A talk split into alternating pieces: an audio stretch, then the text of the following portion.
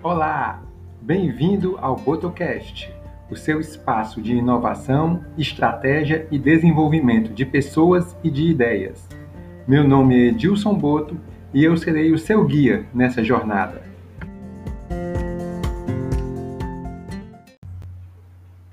Neste segundo episódio do Botocast, o nosso tema será estratégia e inovação. E por que é que eu vou abordar os dois juntos? Porque no momento atual que nós vivemos, no ambiente empresarial atual, é impossível falar em estratégia sem falar em inovação. A principal estratégia de qualquer organização atualmente passa pela inovação. E por que, que eu estou dizendo isso? É, vamos voltar um pouquinho no tempo. Final da década de 70, começo dos anos 80, nós não tínhamos ainda a popularização dos computadores pessoais, dos notebooks e muito menos a internet. Então, o ambiente empresarial da época era muito ainda estático, ele era muito lento, ele não era tão dinâmico como nós temos hoje em dia. E foi nesse contexto que, em 1979, o professor de Harvard, Michael Porter, criou um novo modelo de estratégia. Ficou conhecido como as cinco forças de Porter. Esse modelo teve um impacto imediato em todas as empresas e passou a ser amplamente adotado. Como é que esse, o que é que esse plano, o que é que esse modelo dizia, né? Ele dizia o seguinte, que você tinha que passar a olhar para cinco elementos. Primeiro, a rivalidade entre os concorrentes, entre os seus concorrentes, aquelas empresas do seu segmento de negócio que concorriam com você. Além disso, você também precisava ficar atento à força dos seus fornecedores, ao grau de dependência que você tinha deles. Também ao poder de barganha dos seus clientes.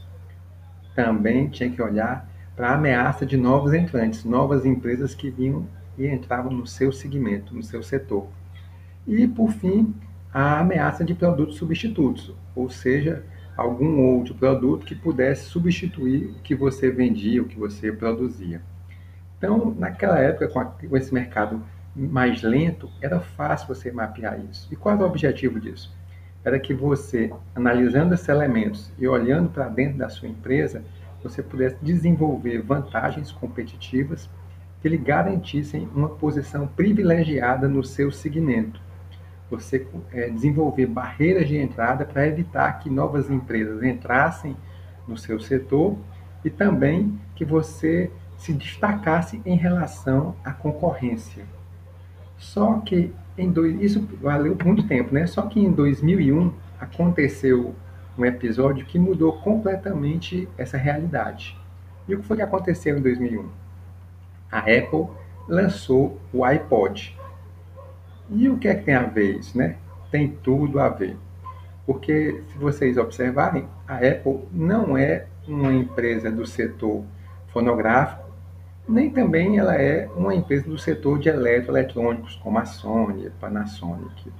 E ela lançou um produto que teve um tremendo impacto nesses dois segmentos, porque o iPod era um equipamento, é que existe, né? Um equipamento que você pode baixar músicas e você pode é, ouvia música com qualidade, com um equipamentozinho muito pequeno. Até então o que existia era o Walkman, o Discman, equipamentos maiores que não tinham capacidade de tocar tantas músicas quanto o iPod. Então a Apple vem de um segmento de negócio completamente diferente e lança um produto que impacta a indústria fonográfica e a indústria de eletroeletrônicos. Então, desse momento em diante, aquele conceito de que o seu concorrente eram apenas aquelas empresas que atuavam no seu mesmo setor de atuação, não existia mais. Tinha ruído esse conceito. Agora, qualquer empresa de qualquer segmento poderia ser um concorrente, poderia lançar um produto que viesse a rivalizar com o que você produzia, com o que você fazia. Então, não existia mais, a partir daquele momento, barreiras de entrada que pudessem impedir alguma empresa de vir atuar e concorrer com você.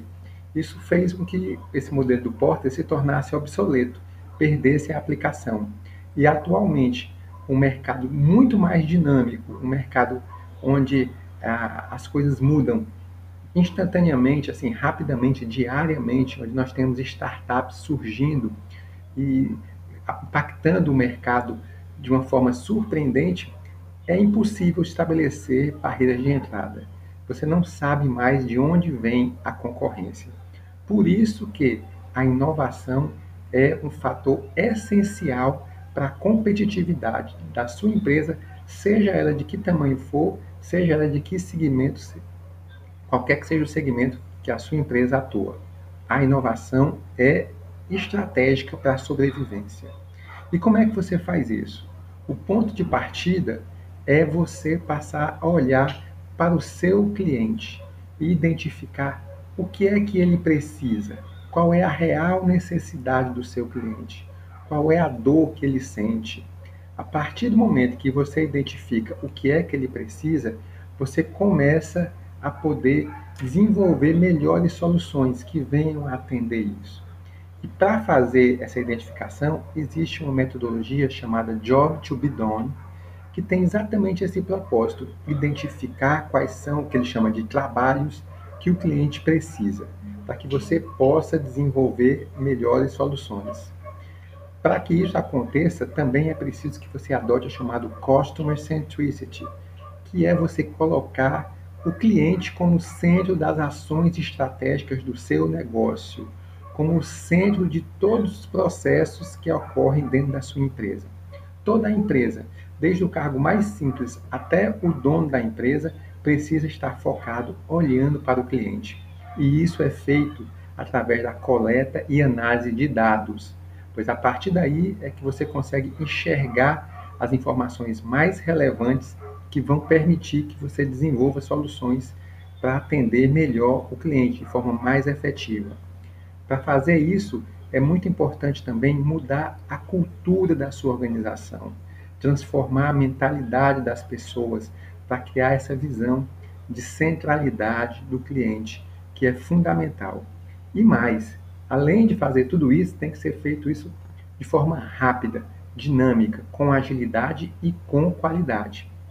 Porque a concorrência não espera. A concorrência está aí diariamente, as startups, as empresas cada vez mais em busca de ampliar a participação do mercado.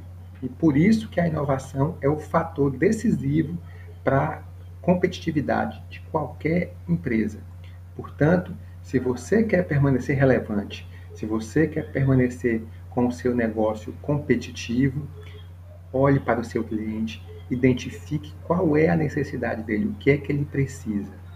Mude a mentalidade da sua empresa, a cultura, para transformá-la numa empresa onde o cliente é o centro das operações e das ações estratégicas.